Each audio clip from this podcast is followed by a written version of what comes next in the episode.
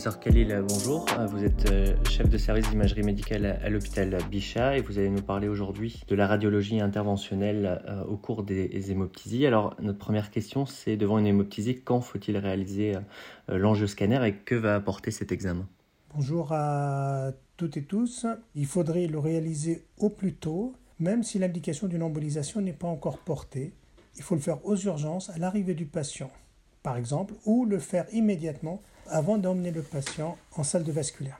La réalisation de ce scanner à froid va permettre en fait d'aller plus vite à la prise en charge du patient par voie endovasculaire ou embolisation. À savoir, puisque dans tous les cas on va lui faire un scanner, autant le faire le plus vite possible. Ceci va permettre en fait d'aller plus vite après. Qu'est-ce qu'il va nous donner comme information cet examen? Il va nous donner pas mal des choses. La première chose, c'est la localisation du saignement qui pouvait ainsi éviter la fibroscopie euh, pour localiser le saignement. Donc ça, c'est quelque chose qui est intéressant parce que dans plus de 80-85% de cas, on peut s'en sortir avec le scanner tout seul. Et on a fait des travaux, on a montré en fait la fibroscopie, elle est complémentaire du scanner en cas du scanner qui n'est pas localisateur. Je ne dis pas qu'il ne faut pas faire la fibro, il faut savoir que la fibroscopie peut être faite à froid, à distance. Ceci va permettre en fait plus de voir mieux la, euh, l'arbre bronchique, la muqueuse, et de pouvoir faire des biopsies si le malade a déjà bénéficié d'une embolisation. Ce qui fait qu'en fait, on va faire une fibroscopie beaucoup plus rentable, tant sur le diagnostic que sur les prélèvements. Donc ça, c'est la première chose. Euh, scanner va nous apporter la localisation du saignement. La deuxième chose, qui est quelque chose qui est importante, c'est en fait de voir quelle est l'artère qui saigne. Et malheureusement, la, la, cause la plus fréquente, ou heureusement, c'est l'artère bronchique, mais on n'a pas des signes directs pour nous dire c'est l'artère bronchique qui saigne. Par contre, on a des signes directs qui vont nous dire c'est en fait c'est l'artère pulmonaire qui saigne, qui représente à peu près 5, 5 à 10% des cas euh, d'hémoptysie. Et dans ce cas-là, on va aller directement aller chercher l'artère pulmonaire, l'emboliser, plutôt que de faire comme on faisait il y a 10 ans, 15 ans. Il y a 10 ans, 15 ans, on faisait même plus 15 ans, on faisait euh, l'artériographie bronchique et quand, en cas de récidive, on allait faire l'artère pulmonaire. Et ça, on a montré qu'en fait, l'angioscanner nous permet d'aller directement à l'artère pulmonaire. Et ça, c'est un apport majeur. Quels sont les signes qui vont nous orienter en fait à l'origine artérielle pulmonaire de saignement? C'est la présence d'un faux anévrisme artériel pulmonaire au sein d'une cavité ou d'une nécrose ou un signe un peu plus subtil, à savoir une artère pulmonaire irrégulière au sein d'une nécrose ou d'une cavité. Donc ça, c'est quelque chose qui est important. Troisième question qu'on va avoir, bien sûr, c'est d'avoir une angioanatomie des artères bronchiques, c'est connaître où sont les artères bronchiques, et notamment celles ectopiques. Mais ceci, on a montré que ça dans un centre qui en fait beaucoup, ceci n'est utile en fait de façon significative que chez les patients âgés. Et puis le scanner va nous permettre aussi de, d'avoir en fait un diagnostic étiologique au saignement, notamment par exemple pour les dilatations de bronches, les aspergillomes ou les petits euh, cancers périphériques où là la fibroscopie n'est pas euh, performante et là le scanner peut être très performant. Quelles sont euh, du coup pour vous les indications de la radioembolisation au cours d'une hémoptysie?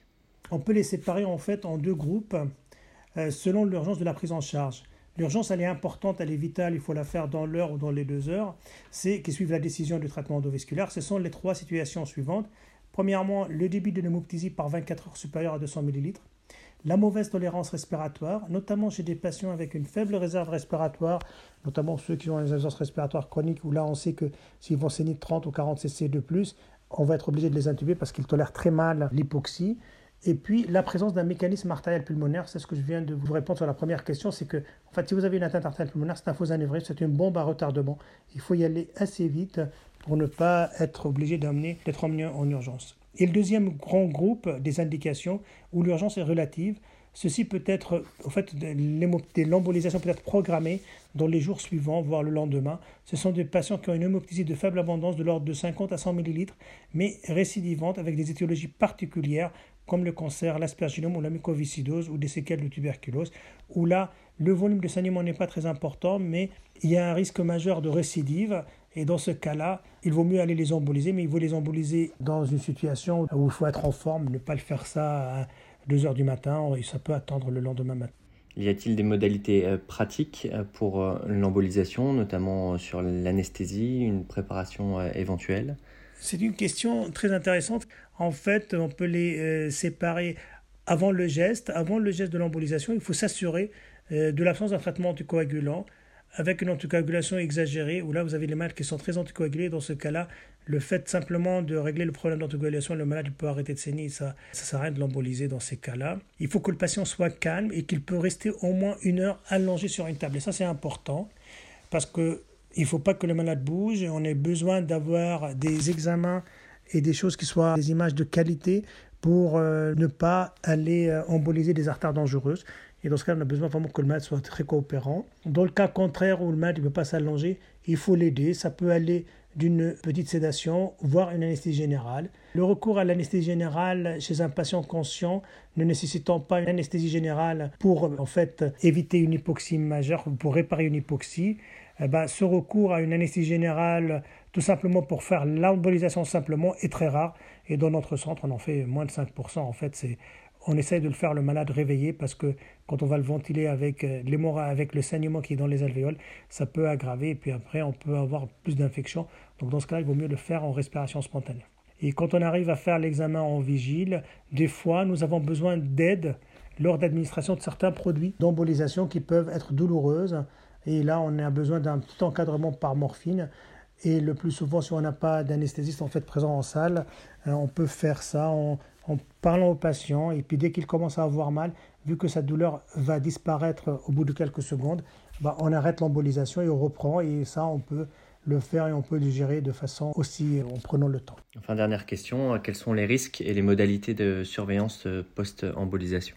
En fait, le risque que tout embolisateur craint est celui d'une ischémie médulaire, qui est exceptionnelle, moins de 1 pour 1000 dans les centres avec un débit suffisant. Il faut savoir que cette complication, vous l'avez surtout quand vous allez emboliser un tronc broncho-intercostal. C'est un, une artère qui va donner en même temps euh, l'artère bronchique et l'artère intercostale. Et dans 99,99% des cas, c'est des lésions à droite au niveau de l'apex.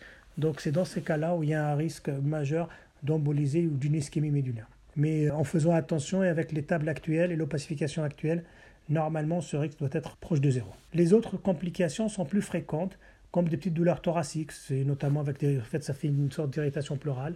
Mais attention à la possibilité, notamment chez des malades qui ont une hypervascularisation majeure, vous avez des grosses artères bronchiques avec des chantes, et il peut exister des communications avec des artères coronaires. Donc quand vous avez des douleurs thoraciques un peu atypiques, avant de dire que c'est une irritation pleurale, faire un ECG et des troponines, ces deux sont normaux, ça fait quelque chose qui peut être euh, assez rassurant. Et puis, on a ce qu'on appelle l'embolisation des artères non cibles. Par exemple, les artères cérébrales avec des reflux de particules quand vous allez emboliser des branches de l'artère thoracique interne qui naissent de la sous-clavière gauche, euh, ou droite. Vous allez avoir les artères vertébrales qui, naissent en face. Si vous avez des particules qui remontent, qui partent, et dans ce cas-là, ça peut partir dans le cerveau. Et là, ça fait des petits... Euh, euh, des petites AVC avec le malade, il vous dit j'ai, je vois quelque chose qui tourne, euh, j'ai la tête qui tourne alors qu'il est allongé. Là, faites attention, c'est qu'on est en train d'emboliser l'artère vertébrale en même temps. Donc. Mais ceci reste rare, hein, ce n'est pas quelque chose de, euh, de fréquent. les autres complications, comme l'hématome sur le point de ponction, ça on peut l'avoir. Et on peut avoir aussi des complications qui sont un peu plus fréquentes, mais qui sont le plus souvent asymptomatiques, c'est quand on embolise dans l'artère bronchique au niveau de la horte, on peut avoir des, des qui peuvent partir dans le rein ou dans la rate. En fait, on a eu des fois où la rate, on a eu des hématomes sous-capsulaires, voire un saignement de la rate, en rapport avec la vascularisation splénique. Et ça, c'était quelque chose qu'on peut rencontrer. Donc, en fait, si on fait attention, normalement, on ne devrait pas avoir ces complications. En ce qui concerne la surveillance post-embolisation, il doit comporter en fait la recherche de survenue de ces complications, notamment de ces complications qui sont en fait le plus souvent immédiates, mais a été décrit en fait des ischémies médulaires dans les 24 heures. La récidive, ce qui nous intéresse, c'est avoir la récidive. La récidive se surveille avec un crachoir à garder et à évaluer le volume avant de le jeter. En fait, c'est quelque chose qui est important. On évalue l'hémoptysie dans un petit gobelet ou dans un haricot, mais il ne faut pas jeter, il faut chaque fois avant de jeter, évaluer l'importance. La présence de sang noirâtre en post-procédure, c'est possible. C'est ce qu'on appelle en fait la queue de l'hémoptysie. Par contre, la présence du sang rouge doit nous faire tiquer et suspecter soit une embolisation pas du bon territoire ou un autre mécanisme, notamment l'artère pulmonaire. Et ça, l'artère pulmonaire, entre sang rouge et sang noir, en fait, il n'y a pas de différence. Quand on a un saignement de l'artère pulmonaire et que le malade l'expectore, c'est du sang rouge, hein, c'est pas du sang noir comme c'est écrit. En cas d'absence de récidive dans les 24-48 heures, le patient peut passer en salle, et ça c'est important, soit avant ou après avoir effectué une fibroscopie. Et là, je, je réinsiste sur la fibroscopie, il faut que les patients puissent avoir une fibroscopie. C'est un examen qui va être, donc comme je réinsiste, c'est plus utile de le faire après l'embolisation qu'avant l'embolisation. Je vous remercie de m'avoir écouté et j'espère avoir répondu de façon la plus claire possible à vos principales questions. Merci. Merci beaucoup d'avoir accepté de participer à notre podcast.